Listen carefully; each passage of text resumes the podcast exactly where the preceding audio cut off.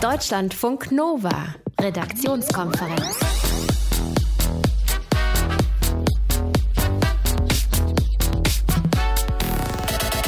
Bleigießen an Silvester. Das ist die spießigste und auch die schönste Weihnachtstradition, die es gibt. Und Dinner for One gucken vielleicht auch noch. Nur das mit dem Bleigießen, Leute, Leute, Leute, ich sag es euch heute schon am 28. Dezember, nutzt die Chance nochmal richtig und gnadenlos aus, denn ab dem nächsten Jahr wird aus dem Bleigießen Wachsgießen. Wieso, weshalb, warum? Das klären wir in dieser Stunde. Die reizende Frau an meiner Seite heute Abend ist wieder Theresa Nehm. Ja, schönen guten Abend. Schönen guten Abend. Geht's dir gut, Theresa? Mir geht's ganz wunderbar. Und dir? Ja, ich glaube auch. Dann Schön. Beste Voraussetzungen, um in diesen Abend zu starten. Wir freuen uns. Ich bin Sonja Meschkat. Hallo. Deutschlandfunk Nova. Hallo. Hallo. Hallo. Hallo. Na, wer bist du denn? Oh, dieses kleine süße Stimmchen. Habt ihr natürlich längst erkannt, ne? Das ist der kleine Maulwurf. Der wird doch heute 60. Und da gratulieren wir natürlich aller, allerherzlichst. Und wir versorgen euch direkt mit 1a Angeberwissen über echte Maulwürfe. Könnt ihr dann auf der nächsten Party mit angeben, also ganz locker droppen. Und wer könnte uns da besser mit Smalltalk-Infos versorgen als unser Tierexperte Dr. Mario Ludwig. Schönen guten Abend, Mario. Ja, hallo Sonja. Mario, also ich meine, viele haben, glaube ich, immer noch so dieses Bild im Kopf, äh, Maulwurf unter der Erde, der ist doch bestimmt blind. Das stimmt aber nicht, ne? Nein, der ist nicht blind. Also man hat einfach früher diese kleinen Augen vom Maulwurf, die so ein bisschen versteckt im Fell liegen, die hat man einfach übersehen. Und das sind auch keine besonders tollen Augen. Also der kann gerade mal mit diesen Augen zwischen hell und dunkel unterscheiden. Aber natürlich, er lebt ja unter der Erde und da braucht er eigentlich auch gar keine guten Augen. Da ist es viel wichtiger, dass da andere Sinne besser entwickelt sind. Also Maulwurf hat zum Beispiel ein super Gehör. Der kann zum Beispiel ganz locker so eine Insektenlarve auf, jetzt höre und staune, 200 Meter Entfernung kann der die hören und kann ganz präzis orten, wo ist diese Insektenlarve. Und dann kann er die natürlich auch futtern. Und er hat ein ganz spezielles Sinnesorgan, nämlich seinen Schwanz. Ein Schwanz als Sinnesorgan, das habe ich aber auch noch nicht gehört. Ja, wie, wie funktioniert Spezial, das? Ja? Das ist ein Spezialschwanz. Also dieser Schwanz ist mit ganz vielen so ganz hochempfindlichen Tasthaaren besetzt. Die Wissenschaftler sagen da gern so ein bisschen spöttisch der Maulwurfsblindenstock. Und mit diesem Schwanz kann der ganz prima so die Tunnelwände abtasten. Und auch wenn der rückwärts geht, ist so ein Tastschwanz wirklich eine große Hilfe, weil durch diesen Kontakt kann der immer feststellen, sind da Hindernisse, ist da Beute, ist da vielleicht ein anderer Maulwurf. Also ist schon recht gut. Das ist wie so ein äh, Navigationssystem ja, dann genau, im Endeffekt so ein, für den, ja? Ein okay. Maulwurfsnavi, genau. Aha, okay. Ähm, wa was fressen Maulwürfe eigentlich gerne? So Fleisch in Form von Regenwürmern? Also Regenwürmer, wenn es geht, Regenwürmer, da sind die ganz scharf drauf und die müssen natürlich auch eine ganze Menge an Nahrung zu sich nehmen, weil sie eine unglaublich hohe Stoffwechselrate haben. Das heißt, ein Maulwurf muss am Tag an Insekten, an Regenwürmern, an anderen kleinen Tieren etwa die Hälfte seines eigenen Körpergewichts fressen. Und wenn der mehr als zwölf Stunden nicht futtert, dann stirbt der. Also der muss oh. ständig essen. Und dann wird es natürlich im Winter schwierig, weil Maulwürfe halten keinen Winterschlaf und da legen die sich sogenannte Frischfleischspeiselkammern an. Das ist ganz toll. Die schnappen sich Regenwürmer, für die wird es jetzt ein bisschen brutal. Und damit die zwar überleben können in der Vorratskammer, die sollen ja schön frisch bleiben, aber eben nicht mehr fortkriechen können, beißen die ihnen einfach so den vorderen Teil ab und dann können die nicht mehr wegkriechen. Und in diesen Frischfleischspeiselkammern, da sind manchmal so hunderte dieser armen, malträtierten Würmer drin. Aber es hilft dem Maulwurf im Endeffekt einfach den Winter zu überleben. Ja, nur so kann er den Winter überleben, ja. eben mit Frischfleisch. Er braucht Frischfleisch. Also ziemlich clever, diese Methode. Wie verläuft denn eigentlich die Fortpflanzung von den Maulwürfen? Also dann auch unter der Erde, nehme ja, ich mal natürlich an. Ne? auch schön versteckt unter der Erde. Und wenn die Paarung vorbei ist, dann wird es beim Maulwurf so ein bisschen eigentümlich. Weil das, dem Maulwurfsmänner verpassen nach dem Sex der Dame ihres Herzens einen Bio-Keuschheitsgürtel. Und zwar ein Bio-Keuschheitsgürtel, der wirklich ähnlich funktioniert wie ein menschlicher Keuschheitsgürtel, äh, aber doch wieder anders, weil die Maulwürfe, die verkorken, ich sage das jetzt mal nicht, die verkorken ihre Weibchen einfach an geeigneter Stelle. Ach. Das heißt, nach dem Sex verpasst der Liebhaber dem Weibchen so einen harzähnlichen Pfropfen in der Scheide und dieser Pfropfen, der er, er, erhärtet dann ziemlich rasch und der wird dann so hart, dass man den nicht mehr rausziehen kann. Und das machen jetzt die Maulwurfsmänner nicht aus persönlicher Eifersucht. Also Eifersucht ist dem Maulwurfsmann fremd, sondern es geht darum, er möchte seine Gene weitergeben und möchte sicher sein, dass er Vater wird und nicht irgendwie ein anderer Maulwurfsmann, der noch später kommt. Wie klappt das denn dann mit der Geburt? Also ich meine, wenn das Weibchen quasi verpfropft ist, wie, ja. wie können die Kinder daraus? Also nach einer Weile kann man diesen Pfropfen wieder rausziehen, aber das kostet viel Mühe. Aha, okay. Gut. Ähm, was ist denn das Skurrilste, was du über den Maulwurf weißt? Also nicht, dass du uns nicht jetzt schon super interessante Sachen okay. erzählt hättest, auch mit diesem Pfropf. Äh, das fällt ja auch schon ein bisschen in diese Kategorie. Aber was hast du noch rausgefunden? Also, du wirst kaum glauben, aber in den 20er Jahren, 1920er Jahren, hat man Kleidung aus Maulwurfsfällen hergestellt. Da gab es einen riesigen Hype. Auf einmal waren Maulwurfsklamotten unglaublich in, also Jacken, Mäntel. Aber damals hat man ja auch gern Zylinder getragen und die waren, also diese Zylinder waren auch mit, den, mit diesen Samtfällen von den äh, Maulwürfen überzogen und da haben, also viele Bauern sind da ganz gezielt auf Maulwurfsjagd gegangen, weil man hat damals für ein Maulwurfsfell, Maulwurfsfell 25 Mark bekommen. Aber das war ein Hype, der hat nur relativ kurz angehalten. Also die sind dann auch relativ schnell wieder aus der Mode gekommen, auch weil man herausgefunden hat, dass diese Maulwurfsfälle, dass sie nicht sehr reibebeständig sind und dass sie sich an den stark beanspruchten Stellen auch relativ schnell abnutzen. Also das war einfach keine optimale Kleidung und da ist man wieder zu normaler Kleidung zurückgekehrt. Aber es gab Maulwurfskleidung. Der Maulwurf, was haben wir gelernt? Er ist nicht blind, er hortet Regenwürmer und er legt seinen Weibchen gerne einen Keuschheitsgürtel um. Die Infos dazu habt ihr bekommen von Mario Ludwig, heute Abend unser Maulwurfbeauftragter. Deutschlandfunk Nova, Redaktionskonferenz. Über Preise freut man sich ja eigentlich. Ne? Über den hier hm, naja, also vor Freude ist bestimmt niemand ausgerastet, denn der Dinosaurier des Jahres kürt die größte Umweltsau des Jahres. Verliehen wird dieser Preis der Dinosaurier vom Naturschutzbund in diesem Jahr zum 23. Mal.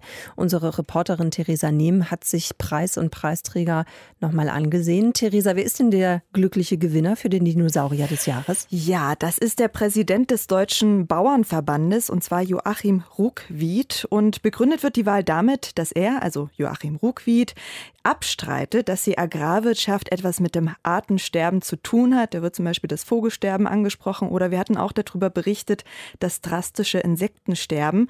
Und des Weiteren wird auch kritisiert, ja, die Agrarwirtschaft ist nach wie vor sehr umweltschädlich und es wird nichts so richtig dagegen getan. Zum Beispiel wird da angesprochen der Einsatz von Glyphosat oder auch, dass die Nitratwerte im Grundwasser ja immer noch sehr hoch sind. Gibt es außer der Kritik dann auch Forderungen vom Naturschutzbund, also was sich ändern sollte? Ja, also ganz groß steht da vorn Gemeinsamkeit, denn Sie sagen auch ja, das Motto des diesjährigen Bauerntages war ja gemeinsam Zukunft gestalten. So, und jetzt sagen Sie, ja, mit uns redet aber niemand, mit den Naturschützern, also bitte kommt doch mal auf uns zu, lasst uns gemeinsam die Zukunft gestalten. Und Sie machen tatsächlich genaue, konkrete Vorschläge für eine neue Agrarpolitik. Sie haben nämlich berechnet, wie die Umwelt geschützt werden kann, Tiere auch und trotzdem die Bauern noch ein sicheres Einkommen haben können. Ja, und den Plan, den möchten Sie eben gerne mit Ruckwied äh, besprechen, aber wie gesagt, dazu muss er erstmal auf Sie zukommen. Mal abgesehen von den Vorschlägen und der Kritik, bekommt Joachim Ruckwied wirklich einen Preis? Also ist der, hat er eine Form? Wird ja, zugeschickt? Der ist auch ein bisschen süß, muss ich sagen. Also der ist zweieinhalb Kilo schwer und ist in Zinn gegossen. Eine, eine Echse. Sieht so ein bisschen aus wie Bigfoot aus Ein Land vor unserer Zeit. Also ich finde den eigentlich ganz hübsch, den Preis. Also ein bisschen reptilienartig, ja? Ja, total. Okay, schön. Mal gucken, ähm, wer weiß, wie groß die vorgespielte Freude dann ist bei Joachim Ruckwied, der Präsident des Deutschen Bauernverbandes. Er wird ausgezeichnet vom Naturschutzbund und zwar mit dem Dinosaurier des Jahres. Das ist ein Preis für die größte Umweltsau. Deutschlandfunk Nova, Redaktionskonferenz. Na, habt ihr schon alles zusammen für Silvester? Den Fondue-Topf geschrubbt, die Wunderkerzen ausprobiert schon mal vorab zur Sicherheit und alle Zutaten fürs Bleigießen gekauft. Schön, freue ich mich. Vor allen Dingen das Bleigießen, ja, das macht ihr in diesem Jahr wahrscheinlich zum allerallerletzten Mal. Denn ab 2018 gelten neue EU-Richtlinien zum Bleigehalt in Spielzeug und anderen Produkten. Unsere Reporterin Theresa Nehm hat sich das kurz vor Silvester nochmal ganz, ganz, ganz genau angesehen. Was steht denn drin in den neuen Richtlinien, Theresa? Also ganz wichtig ist, es wird deutlich weniger Blei überhaupt in irgendwelchen Produkten in der EU geben ab nächsten Jahr. Äh, neue Untersuchungen haben nämlich ergeben, dass Blei viel gesundheitsschädlicher ist, als bislang angenommen wurde. Bereits kleinste Mengen Blei können zum Beispiel die Gehirnentwicklung bei Kindern sehr stark beeinträchtigen und deswegen äh, ist die Verordnung für Spielzeug sehr, sehr streng. Denn es wurde schon ermittelt, der Bleigehalt im Blut der europäischen Kinder ist bereits viermal höher als empfohlen. Davor warnt jetzt die Europäisch, Europäische Chemikalienagentur und empfiehlt deshalb so einen Maximalwert von 0,5 Mikrogramm pro Kilo Körpergewicht, also relativ wenig. Zusätzlich gelten ab April 2018 auch noch neue ähm, Bleigrenzwerte in der EU, die durch die Europäische Chemikalienverordnung festgelegt wird. Das heißt fürs Bleigießen das aus. Wahnsinn. Aber ich meine, ist in diesen Sets denn wirklich so viel Blei drin? Das ist doch nicht nur Blei, oder? Nee, das ist tatsächlich äh, eine Legierung, also eine Metallverbindung, denn Blei äh, schmilzt erst bei 327 Grad Celsius und so heiß wird einfach keine Kerze und deswegen ähm, ist da zum Beispiel noch Zinn mit drin.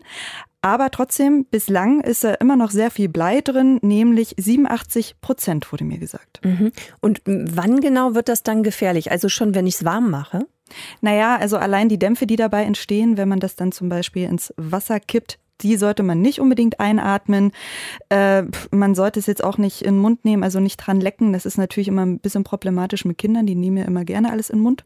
Und äh, deswegen, ja, äh, ist es einfach problematisch. Allein das Anfassen ist nicht so schlimm, aber äh, deswegen muss man auf vieles achten und die Hersteller müssen einfach wahnsinnig viele Hinweise auf die Verpackung packen. Hm. Darf man denn dann trotzdem noch Blei gießen mit dieser neuen Verordnung, nur dann eben einfach ohne Blei drin? Also theoretisch ja. Zum Beispiel wurde schon mal ausprobiert, allein mit Zinn. Das ist aber viel zu teuer. Und wer kauft sich denn irgendwie eine Packung äh, Zinn gießen für 30 Euro? Wahrscheinlich ähm, wir nicht. Ich nicht. Ich auch nicht. So, und deswegen wurde davon abgesehen und Oliver Gerstmeier, mit dem habe ich gesprochen, von Weco Feuerwerk, die stellen auch diese Bleisgießer-Sets her, hat äh, mir eine Alternative vorgeschlagen. Es gibt in der Tat schon in diesem Jahr eine Alternative für die Zukunft auch. Ähm, und zwar nennt sich das Ganze dann nicht mehr Bleigießen, sondern Wachsgießen. Unterscheidet sich zu dem vorherigen Bleigießenprodukt optisch eigentlich kaum, ja, weil wir in der Gestaltung uns da stark an das Bleigießen angelehnt haben. Sie haben da ihre Blisterverpackung, ihren Löffel und ihre Figuren. Ähm, die Schmelzeigenschaften sind allerdings andere. Ne? Also Wachs verhält sich einfach anders als Blei, schmilzt etwas schneller so, und wie die Formen dann aussehen, das wissen sie auch noch nicht so genau. Also da gucken sie mal, wie die Kunden darauf reagieren. Aber ich habe die drei großen Feuerwerksbetriebe in Deutschland abtelefoniert und die stellen das alle nur noch mit Wachs her. Sind denn eigentlich von den neuen Bleigrenzwerten noch andere Produkte betroffen? Ja, also zum Beispiel Spielzeug. Da wird es auch ein paar Veränderungen geben, wobei in Deutschland nur wenige, denn bisher waren die Grenzwerte da schon immer sehr hoch und die haben sich da auch sehr gut dran gehalten. Also die meisten Spielzeuge sind, was es Blei angeht, unbedenklich. Es gibt aber Ausnahmen, und zwar bei den Fingerfarben, bei den Buntstiften und bei den Wasserfarbkästen. Da sind so 20 bis 30 Prozent der Produkte, die in der EU diese Grenzwerte überschreiten. Und das Interessante daran finde ich, diese neuen Grenzwerte, diese streng neuen Grenzwerte, die wurden in der EU durchgewunken. Also äh, da waren alle mit einverstanden und selbst äh, die Buntstift-Lobby hat da nichts dagegen gesagt. Und wenn ich jetzt noch so ein Bleigießset zu Hause habe, naja, was mache ich dann? Also, ne, einfach danach schön Hände waschen, Kinder damit nicht alleine lassen, nicht in den Mund nehmen und naja, die Figuren müssen dann leider eigentlich auch in den Sondermüll. Das macht doch kein Mensch. Die, die landen doch einfach, weil sie nicht im Klo runtergespült, im Mülleimer oder sonst wo. Das ist halt so ein Problem, aber das wird es nächstes Jahr nicht mehr geben. Ja, so viel Sondermüll in den letzten Jahrzehnten. Naja, dann vielleicht doch lieber Wachs gießen. Danke, Theresa. Auf jeden Fall eine neue EU-Verordnung wird ab dem neuen Jahr dafür sorgen, dass Bleigießen bald der Vergangenheit angehören wird. Wir können uns schon mal einstimmen aufs Wachsgießen. Klingt zumindest schön. Deutschlandfunk Nova. Wissensnachrichten.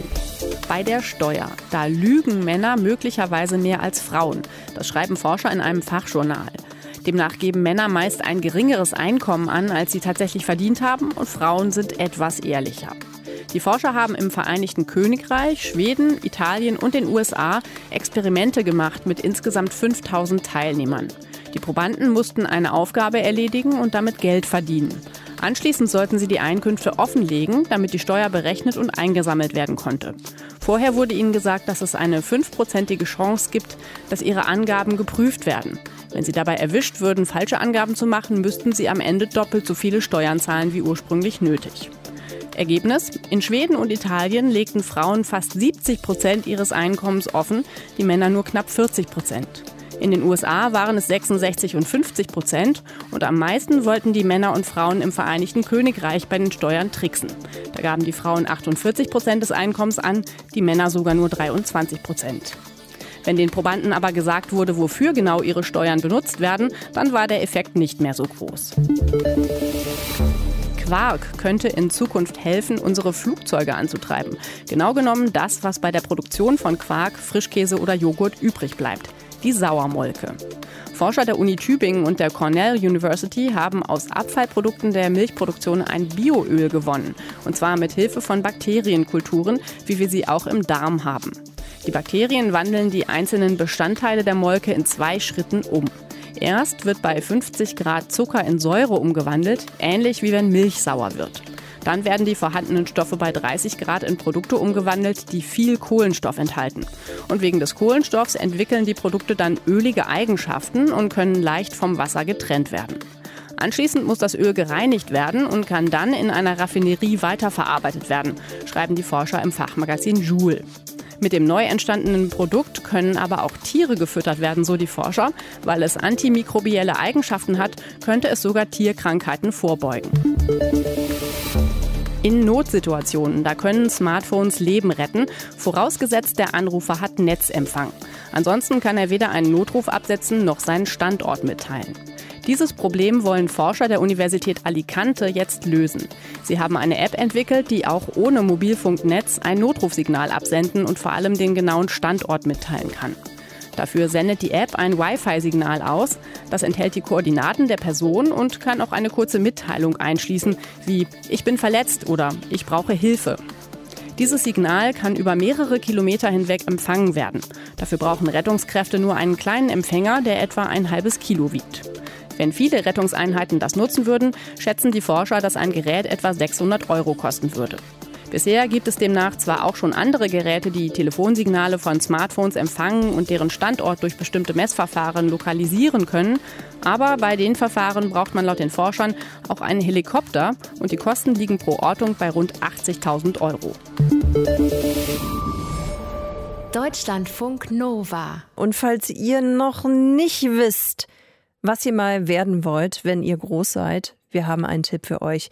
Werdet doch Firmenchefin oder Chef. Die Chancen, diesen Job zu bekommen, die stehen aktuell gar nicht mal so schlecht. Denn noch nie haben so viele Firmenchefs Nachfolgerinnen oder einen Nachfolger gesucht wie im Moment. Der Deutsche Industrie- und Handelskammertag, der bewertet die Situation sogar so krass, die befürchten, dass viele Unternehmen sogar aufgeben müssen, eben weil es niemanden gibt, der den Job machen will. Das müssen wir uns mal genauer angucken und das tun wir gemeinsam mit Jörg Brunsmann, der ist Wirtschaftsjournalist hier für Deutschlandfunk Nova. Jörg, wer sucht denn da eigentlich? Das ist vor allen Dingen ein Nachfolgeproblem. Also das sind Leute, Chefs, die 65 Jahre oder älter sind, die wollen sich jetzt mal langsam zurückziehen, finden aber eben keinen, der den Job übernehmen könnte. Das geht auch quer durch alle Branchen. Und der Deutsche Industrie- und Handelskammertag, du hast sie vorhin schon erwähnt, die sagen, letztes Jahr, 2016, das ist die aktuelle Statistik, die man jetzt veröffentlicht hat, da haben sich mehr als 6600 Firmenchefs bei denen beraten lassen und fast die Hälfte hat trotzdem niemanden gefunden, der die Firma hätte übernehmen können. Aber woran liegt das denn? Der DIHK sagt, viele, die den Job machen könnten, die haben ganz einfach keinen Bock drauf, Unternehmer zu sein. Ich finde es in gewisser Weise auch nachvollziehbar. Guck mal, du übernimmst ja noch eine Menge Verantwortung, zum Beispiel für die Angestellten in der Firma. Du übernimmst auch Strukturen, die vielleicht alles andere als optimal sind, die vielleicht auch schon seit 30, 40 Jahren äh, eingelaufen sind. Und wenn der Firmenchef jetzt über 60 ist, äh, vielleicht auch schon länger einen Nachfolger sucht, da ist auch die Gefahr groß, dass zum Beispiel die Maschinen oder die Computer schon lange nicht mehr auf dem neuesten Stand sind, dass der Chef sich äh, einfach gesagt hat, ich mache das läuft jetzt noch zwei, drei Jahre. Warum soll ich da noch 20 oder 30.000 Euro in neue Maschinen investieren? Äh, laut Statistik ist das übrigens auch das häufigste Problem. Es gibt jemanden, der Firmenchef werden möchte, der findet aber kein passendes Unternehmen, weil das muss ja von beiden Seiten passen. Hm. Und was ist mit den Vorgaben vom Staat? Also äh, der äh, DIHK hat die aktuellen Zahlen gleich genutzt, um eben zu sagen, die Behörden müssen was ändern. Es muss leichter werden, eine Firma zu übernehmen. Ja, da ist der DRK natürlich auch ein bisschen Lobbyverein. Äh, klar, das spielt auch eine Rolle. Probleme mit der Erbschaftssteuer zum Beispiel. In knapp 20 Prozent der Fälle spielt das eine Rolle. Aber viel häufiger ist es, dass Nachfolger Finanzprobleme haben. Eben zum Beispiel, weil sie eigentlich neue Maschinen kaufen müssten oder dass sie einfach die Anforderungen insgesamt unterschätzen. Wie schätzt du das denn ein? Ist das Problem wirklich so groß?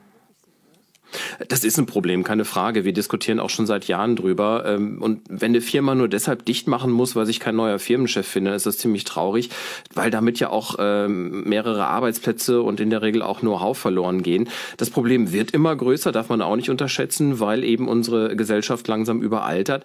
Aber ganz so groß und ganz so schlimm wie der DIHK ist, sagt, äh, ist es glaube ich nicht. Ähm, wenn du mal guckst auf die Statistik, wir haben in Deutschland etwa 3,6 Millionen mittelständische Firmen und und wenn dann irgendwas um 7000 Firmen pro Jahr Probleme haben, Nachfolger zu finden, dann ist das doch eher ein verschwindend geringer Anteil. Für die aber eben dann doch äh, ziemlich blöd und problematisch.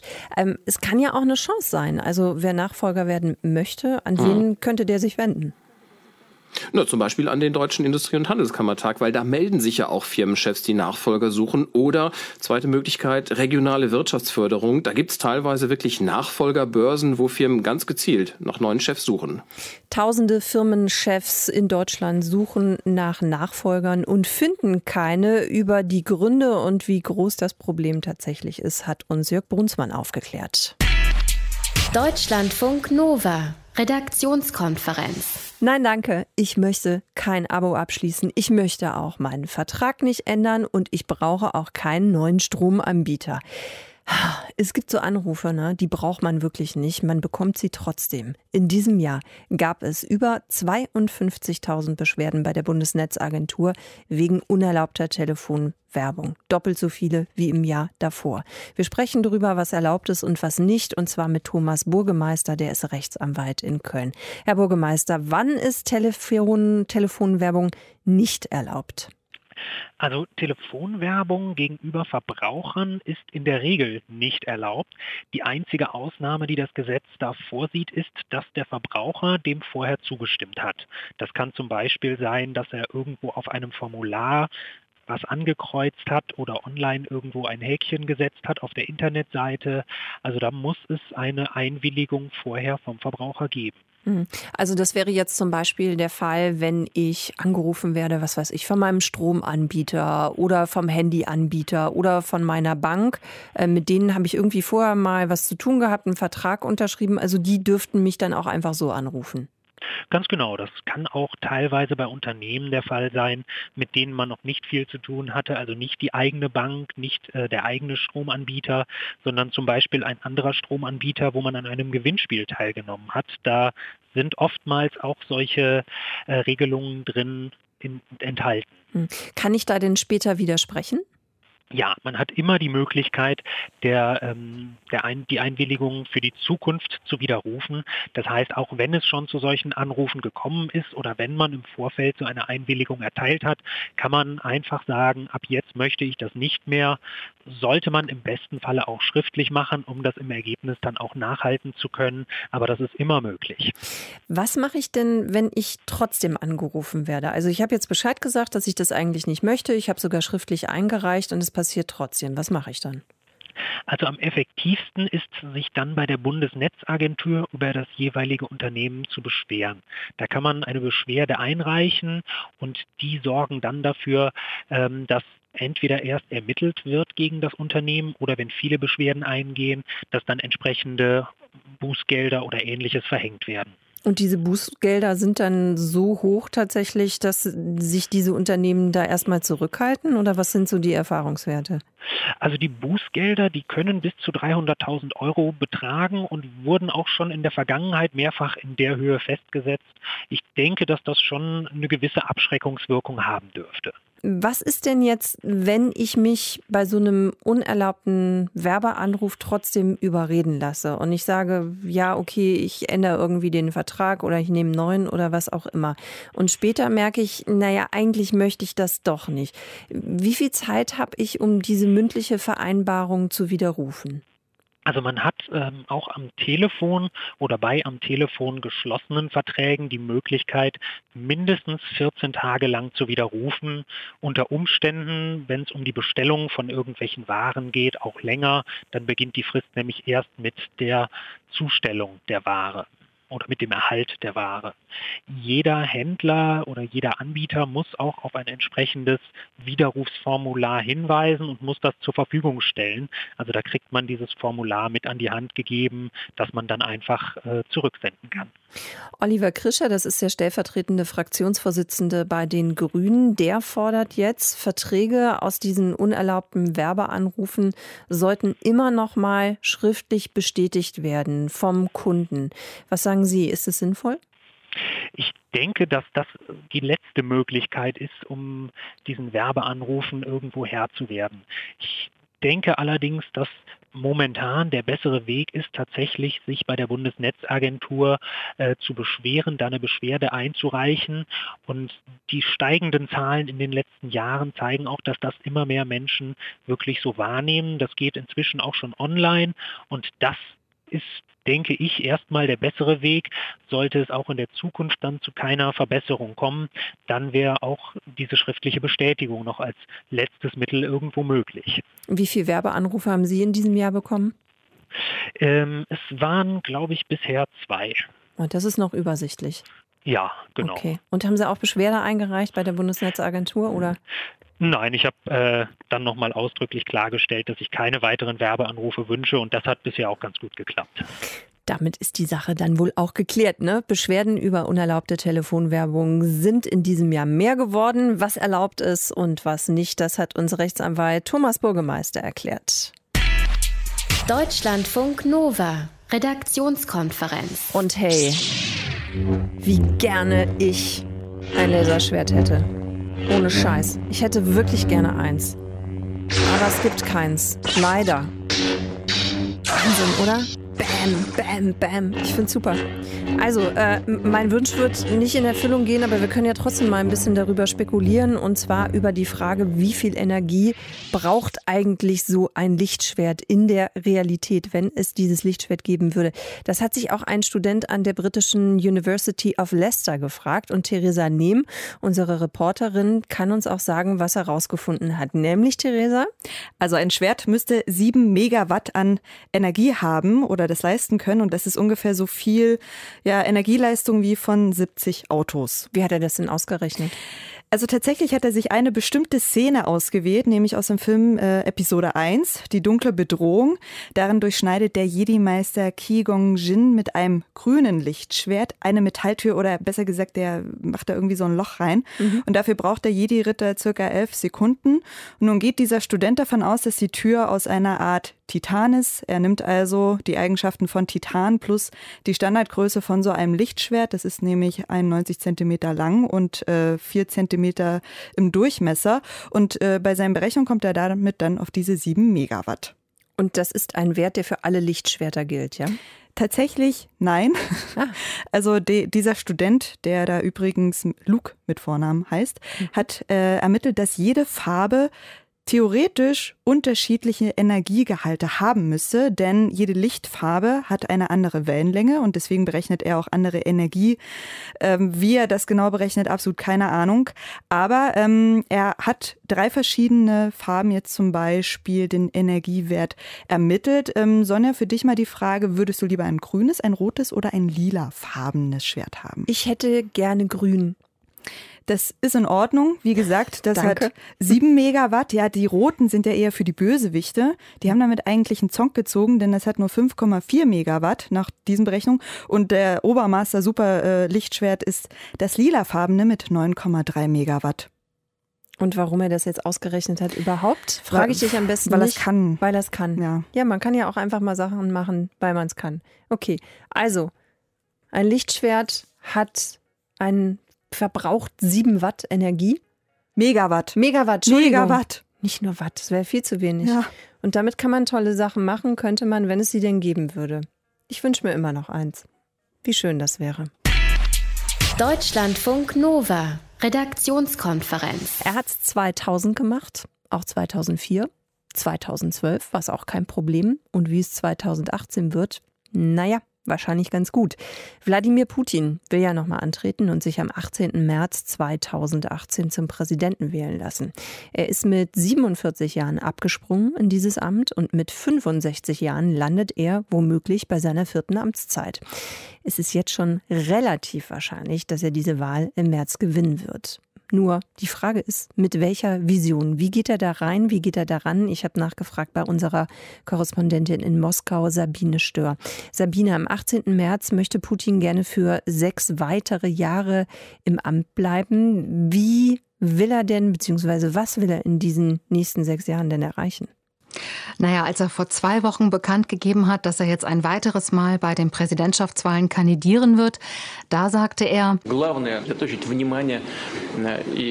das Wichtigste, worauf sich die Regierung und die Gesellschaft konzentrieren müssen, das sind Fragen der Infrastruktur, des Gesundheitswesens, der Bildung und der Leistungsfähigkeit der Arbeitskräfte. Ohne Frage muss alles darauf abzielen, dass die Bürger mehr verdienen. Das ist noch nicht sehr konkret. Fakt ist auch, dass es an Geld fehlt, dass die Straßen in Russland sehr oft sehr schlecht sind, dass es Krankenhäusern an Technik und Medikamenten mangelt, Schulen fehlt Lehrmaterial und Computer, ähm, vor allem in den Regionen, weniger wahrscheinlich in den Städten. Aber wie genau Wladimir Putin dafür Veränderung sorgen will, das hat er eben nicht gesagt. Als Zeichen des guten Willens hat er aber kürzlich schon mal das Kindergeld erhöht. Mhm. Was ich mich noch gefragt habe, ich meine, der macht diesen Job ja nun auch schon ein paar Jahre.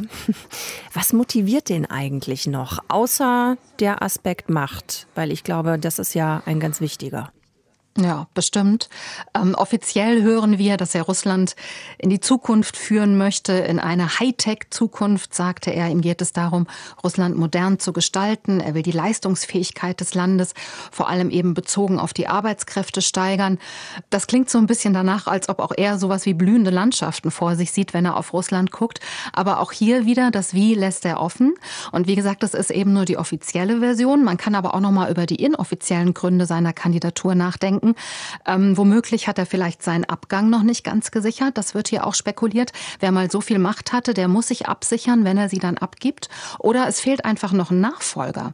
Hier in Russland ist es ja so, dass das gesamte politische System legitimiert ist durch Wladimir Wladimirovich Putin.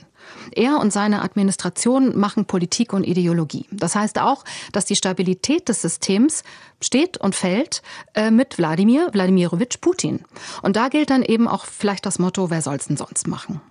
Und wenn man mit äh, Russen hier spricht und die dann sicherlich auch sagen, dass ihnen nicht alles so gefällt, was der Präsident macht, aber der Schlusssatz ist dann immer wieder, Gott, wer soll's denn sonst machen?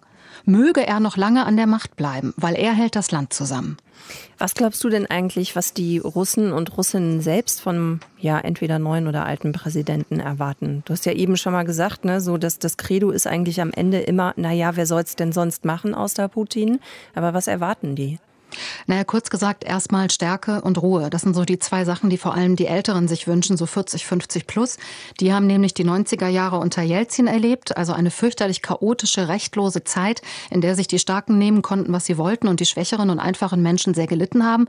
Und man kann schon sagen, das hat hier traumatisiert. Das will auch niemand mehr erleben. Und das verspricht Wladimir Putin auch, dass er alles tut, um so ein Chaos nochmal äh, zu verhindern. Und auch dann äh, dieser Schmerz des Verlustes, den viele glauben zu spüren, der Verlust des Großmachtgefühls. Auch da signalisiert der Präsident ja immer wieder, dass er Russland dahin zurückführen will. Dann gibt es aber noch die Jüngeren und die wünschen sich vor allem eine Zukunft, Arbeitsplätze, eine konkurrenzfähige Wirtschaft, berufliche Entwicklungschancen. Das spüren sie im Moment nicht, stattdessen eine Stagnation. Und äh, sie wollen, dass Russland konkurrenzfähig wird in der Welt, ohne Korruption, ganz wichtig. Und mal sehen, ob der alte, wahrscheinlich eben auch neue Präsident Putin da was zu bieten hat. Wladimir Putin möchte nochmal russischer Präsident werden. Welche Ziele er hat, wenn er nochmal ran kann, das hat uns Sabine Stör erklärt. Und das Gespräch habe ich vor der Sendung geführt mit ihr. Deutschlandfunk Nova, Redaktionskonferenz. Theresa und ich sind zwei Knallertypen. Muss man einfach sagen. Aber wir knallen nicht zu Silvester, ne? Wie böller, böllerst du, Theresa? Ich böller gar nicht. Ich äh, habe da so meine Erfahrungen mitgemacht und ich finde das irgendwie nicht gut und ähm, das ist umweltschädlich deswegen. Und das ist so laut. Mir ist mal so eine riesige Rakete von Arm geflogen, hatte ich, glaube ich, irgendwie sah aus, als wenn mich so ein Pferd geküsst hätte. Ja, das so einen ist riesigen so Bluterguss und so. Sehr froh, Ja. dass es nicht ins Gesicht gegangen ist. Bin ich auch. Bin Mhm. ich immer noch froh drum. Deswegen, äh, ich bin über die Jahre einfach, ich, ich bin großer Wunderkerzen-Fan geworden. Ich kaufe immer so die, die so einen Meter lang sind. Finde ich sehr schön. Selbst die mag ich nicht. Wirklich nicht? Hm. Hm. Ich, ich bin ein Schisser. Naja, gut. Hm. Auch Wunderkerzen äh, verdampfen natürlich einiges. Und äh, ja, wir müssen an dieser Stelle einfach mal reden über den Feinstaub, den die ganzen Silvester und äh, Böller und Raketen so von sich geben. Man muss einfach sagen, das sind wirklich echte Feinstaubschleudern. Das Bundesumweltamt, Umweltbundesamt hat jetzt ein Papier rausgebracht mit der Überschrift zum Jahreswechsel die Luft äh, nee, zum Jahreswechsel, wenn die Luft zum Schneiden ist, so rum ist es richtig. Und unser Reporter Dominik Peters hat sich dieses Papier nochmal angesehen. Dominik, was steht denn drin? Äh, da steht drin, dass durch die Böllerei zum Jahreswechsel deutschlandweit rund 4000 Tonnen Feinstaub freigesetzt werden und das entspreche in etwa 15 Prozent der Menge, die jährlich im Straßenverkehr abgegeben wird. Also in einer Silvesternacht so viel Feinstaub wie in zwei Monaten durch Autos und Lkw. Wenn man sich die Karten anguckt zur Feinstaubbelastung, die waren am Neujahrstag in diesem Jahr in vielen Großstädten dunkelrot eingefärbt und das heißt, hier war besonders viel Feinstaub in der Luft. Naja, aber ich meine, es gibt ja Grenzwerte, das haben wir ja nun mittlerweile alle mitbekommen, ne? Klar, die gibt es, aber die dürfen eben an 35 Tagen im Jahr überschritten werden. Einer davon ist in vielen Städten tatsächlich der Neujahrstag. Der Tagesgrenzwert, also der durchschnittliche Tageswert, der liegt bei 50 Mikrogramm pro Kubikmeter. Äh, am Neujahrstag lag die Belastung in vielen Städten aber locker mal bei 100 Mikrogramm pro Kubikmeter und in München sogar bei mehr als 500. Das sind so die Tageswerte. Die Werte kurz um Mitternacht, also wenn es gerade böllermäßig richtig abgeht, die liegen natürlich dann noch höher, deutlich höher. Beispiel Leipzig, Neujahr 2017 um 1 Uhr nachts, da waren es fast 1860 Mikrogramm pro Kubikmeter. Wie schnell geht dieser Feinstaub dann wieder weg nach der Silvesternacht? Äh, Das hängt ganz vom Wetter ab. Klar, wenn es windig ist, dann äh, werden die Schadstoffe schnell in der Luft verteilt. Wenn kein Wind weht oder die Luft nach unten drückt bei bestimmten Wetterlagen, dann bleibt der Feinstaub aber über Stunden in der Luft. Dass Feinstaub nicht gesund ist, das wissen wir alle. Was sind denn dann so typische Beschwerden? Gibt es die dann auch extra in der Zeit? Ja, es gibt verschiedene Kategorien von Feinstaub und je nach Größe dieser Teilchen und wie tief sie in den Körper eindringen, kann das zu Schleimhautreizungen führen oder auch zu lokalen Entzündungen in der Luftröhre oder den Bronchien. Also kurz gesagt, zu viel Feinstaub kann zu Atemwegsbeschwerden äh, führen und auch zu Herz-Kreislauf-Problemen. Und äh, besonders gebeutelt, sagt man immer, äh, sind Asthmatiker. Das heißt, am besten aus Böllern verzichten oder wie? Das empfiehlt zumindest das äh, Umweltbundesamt. Ja, weniger böllern oder bestenfalls das ganz sein lassen. Übrigens nicht nur wegen der Feinstaubbelastung, sondern auch, weil wir dadurch Müll vermeiden und auch viel Energie sparen. Denn äh, der Energieaufwand sei bei der Herstellung von Feuerwerkskörpern erheblich, sagt das Umweltbundesamt. In Deutschland gibt es ja solche Verbote noch nicht, aber in anderen Ländern schon. China, glaube ich, ne? Da genau, ja, ja. Ausgerechnet China, ne, das Mutterland der äh, Feuerwerkskörper. Mhm. Äh, da ist das äh, Feuerwerk zum chinesischen Neujahrsfest im Februar tatsächlich verboten, jetzt äh, neuerdings und auch im kommenden Jahr in vielen Städten, zum Beispiel in Peking. Und zwar, damit die ohnehin schon belastete Luft nicht noch schlechter wird. In Paris, anderes Beispiel, darfst du auch nicht rumböllern. Da ist es aber eher aus Sicherheitsgründen so, damit sich niemand verletzt und auch damit nicht Brände irgendwo ausbrechen. Und in Wien, da darf man privat nur Feuerwerkskörper der Kategorie F1 verwenden, also Wunderkerzen, Knallbonbons oder Knallerbsen, die kleinen Sachen. Das wäre dann eher auch so meine Kategorie, gebe ich ja zu. Mhm. Ich stehe äh, sehr auf Wunderkerzen. Äh, wie sieht's denn in Deutschland aus? Es gibt in Deutschland einige Städte, die zumindest teilweise äh, das Böllern verbieten, aber auch da geht's eher so um Sicherheit als um Feinstaub. Beispiel Tübingen, da ist mal vor ein paar Jahren eine Rakete in ein altes Fachwerkhaus geflogen. Das ist dann abgebrannt, Millionen Schaden danach und deswegen gilt im Altstadtbereich mittlerweile in Tübingen Böllern verboten. In einer Silvesternacht wird so viel Feinstaub in die Luft geblasen wie in zwei Monaten durch Autos und Lkw. Wahnsinn. Deutschlandfunk Nova. Redaktionskonferenz. Wörter, die uns auch in diesem Jahr regelmäßig begegnet sind und die wir nicht so schnell loswerden, sind Hate Speech, Fake News und Filterblasen, die unangenehmen, manchmal auch gefährlichen Nebenwirkungen der Digitalisierung und der sozialen Medien. Da entsteht ein neuer Raum für eine Öffentlichkeit, die sonst nur knapp unter der Oberfläche wabert. Wie funktionieren diese Filterblasen und wie funktionieren Fake News? Wie werden die weiter verbreitet? Das hat Michael Kreil untersucht. Der ist Datenjournalist und er hat Millionen von Daten ausgelesen, um eben auf diese Fragen Antworten zu finden. Und auf dem Jahreskongress vom Chaos Computer Club, der ja gerade ist in Leipzig, hat er heute erklärt, wie er dabei vorgegangen ist und zu welchen Ergebnissen er gekommen ist. Und genau das wollen wir uns jetzt mal genauer angucken und zwar mit Michael Voss. Der hat sich den Vortrag nämlich angehört. Michael, was hat denn äh, Michael Krei in seiner Datenanalyse genau untersucht? Ja, erstmal muss man wirklich sagen, es waren wahnsinnig viele Daten. 1,6 Millionen deutschsprachiger Twitter-Accounts hat er sich angeguckt und da waren drin 400 Millionen Kurzmitteilungen des Dienstes, also die Tweets. Ähm, das ist die Masse, an die er rangegangen sind, ist alles auf ein Jahr gesehen und da hat er, das war ja sehr interessant, sich mal eine Falschmeldung, die es gab, vorgenommen. Da ging es darum, dass angeblich das Auswärtige Amt eine Reisewarnung für Schweden ausgesprochen hätte. Ähm, das war insofern interessant, weil damals so die Diskussion lief, äh, ob das Land gefährlich ist. Da gab es ja ein paar ähm, äh, ähm, Unruhen und daraus ist das dann entstanden. Und äh, wenn man guckt, äh, diese äh, Mitteilung ist dann weiter verbreitet worden und er hat jetzt einfach mal verfolgt, wer hat sie weiter verbreitet. Erstmal ist sie von der AfD in Magdeburg herausgegeben worden. Dann war eine ganze Zeit Ruhe, aber dann äh, haben immer mehr sie weiter verbreitet und dann gab es, das ist ganz wichtig, eine Richtigstellung, die wurde vom Auswärtigen Amt herausgegeben. Und jetzt kommt das Interessante. Ähm, diese Daten, die er hat, da kann er auch verfolgen, wer hat sich was angeguckt, wer hat was äh, wieder getwittert, retweetet. Also alles das, was man bei Twitter machen kann, das konnte er in diesen Daten auslesen. Und äh, da war es ganz interessant, von den Fake News-Verbreitern, die also diese Falschmeldung verbreitet haben, haben 89 Prozent, also fast alle, die Gegendarstellung zwar gesehen und gelesen, wahrscheinlich auch, aber, aber die nicht weiter verbreitet. Weiter verbreitet. Hm, okay. Genau. Ähm, da, das ist tatsächlich ein, ein interessanter Punkt. Hat er auch ähm, erklären können, warum das so ist? Also warum dann eben die Richtigstellung nicht weiter verbreitet wird? Dazu hat er selber nichts herausgefunden. Er hat nur gesehen, das war die andere Seite der Filterblase, dass diejenigen, die jetzt ähm, diese Gegendarstellung wirklich verbreitet haben, davon haben 45 Prozent die Fake News eigentlich gar nicht gesehen. Das heißt, diejenigen, äh, ähm, die davon betroffen waren, die haben das nur unter sich sozusagen verteilt, gar nicht unter denjenigen, die äh, gar nicht in die Richtung geguckt haben. Es war also genau die Umdrehung der bisherigen Forschung zur Filterblase. Es trifft nicht die Unbeteiligten, sondern es sind diejenigen, die, äh, ähm, die selber auch veröffentlicht haben, die dann wissen, ob es wahr ist oder nicht.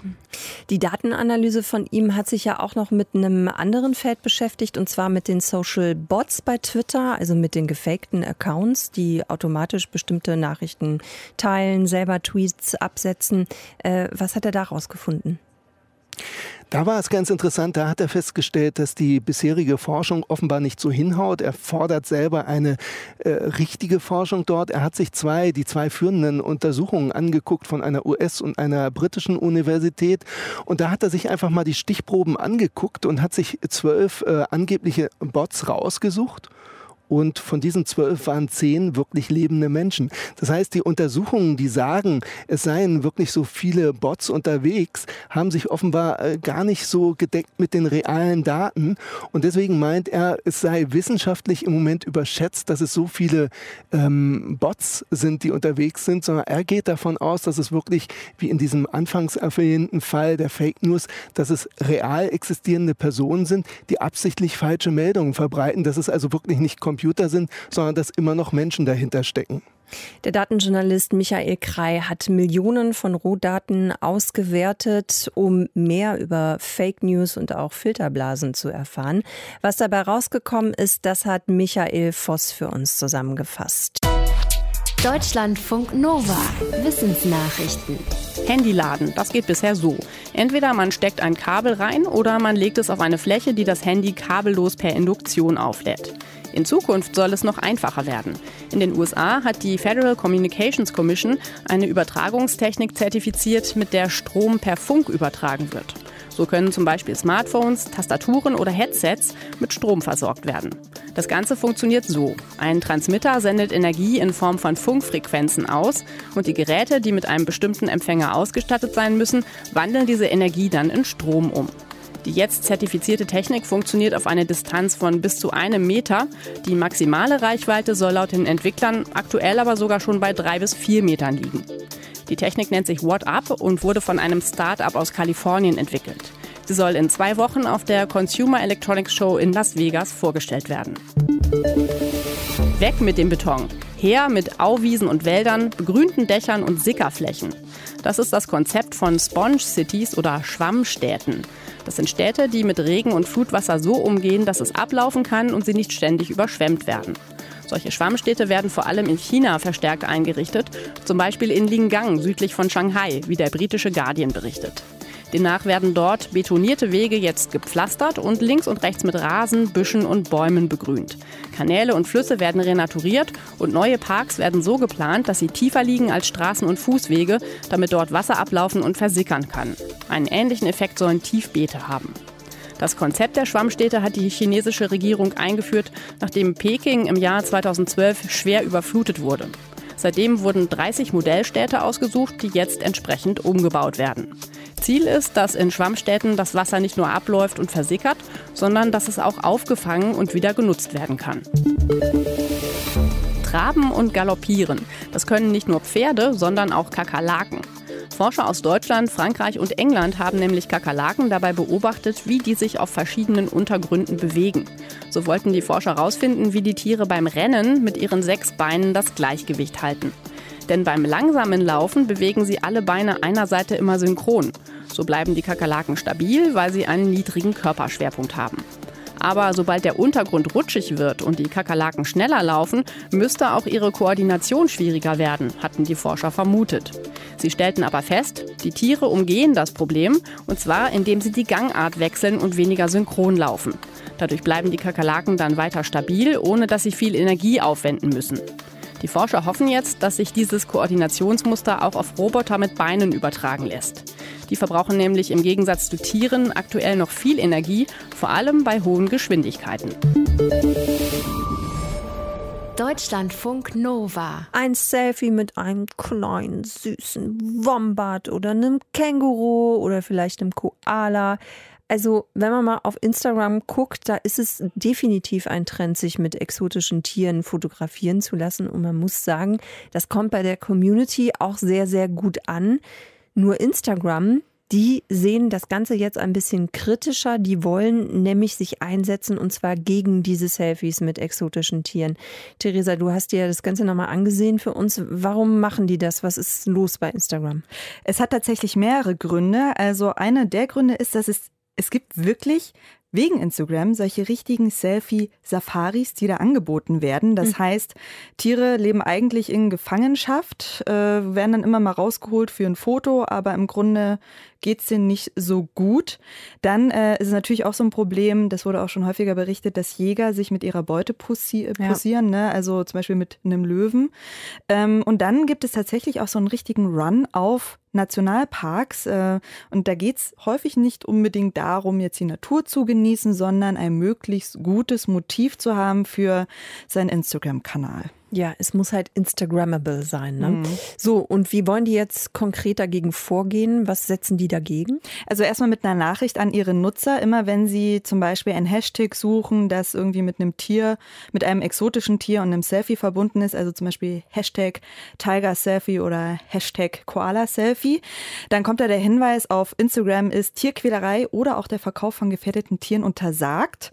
Und äh, die lieber User, ja, ähm, guckt ihr mal an, was du da gerade gesucht hast, das könnte was mit Tierquälerei zu tun haben. Ne? Denk mal drüber nach. Und das ist jetzt was, darauf ist Instagram selber gekommen oder gab es Beschwerden von außen, die irgendwie gesagt haben, Entschuldigung Leute, könnt ihr euch darum mal kümmern? Also natürlich gab es Kritik. Äh, von der Tierschutzorganisation World Animal Protection, die da sagt, diese Likes und diese wunderbaren schönen Motive mit diesen schönen Tieren, die werden einfach dafür benutzt, also genau, um Likes äh, zu generieren. Ähm, das lohnt sich immer. Und äh, da, auch darauf hat Instagram reagiert und sagt, okay, neben diesen Pop-up-Meldungen äh, bieten wir jetzt auch einen Link an, der da heißt so ungefähr ja, How to Deal with Nature. Also es ist so eine Art Hilfeseite für die User von Instagram geschrieben, wo sie dann gucken können, wie ich mich denn in der Natur zu verhalten habe und wie ich mit Tieren umgehen muss. Instagram will sich jetzt einsetzen, positionieren und zwar gegen Selfies mit exotischen Tieren. Theresa Nehm, unsere Reporterin, hatte noch ein paar Infos dazu für euch. Und wir können euch jetzt schon mal sagen, dass es gleich kurz vor acht ist, vier vor acht. Das bedeutet für uns, das war's mit der Redaktionskonferenz für heute für Donnerstag. Morgen sind wir nochmal für euch da, wieder um 18 Uhr. Theresa und ich. Wir wünschen euch an dieser Stelle erstmal einen schönen Abend und äh, ja, vielleicht bis morgen. Wir würden uns freuen. Ja, auf jeden Fall. Bis dann. Tschüss. Ciao. Deutschlandfunk Nova, Redaktionskonferenz. Montag bis Freitag ab 18.15 Uhr. Mehr auf deutschlandfunknova.de.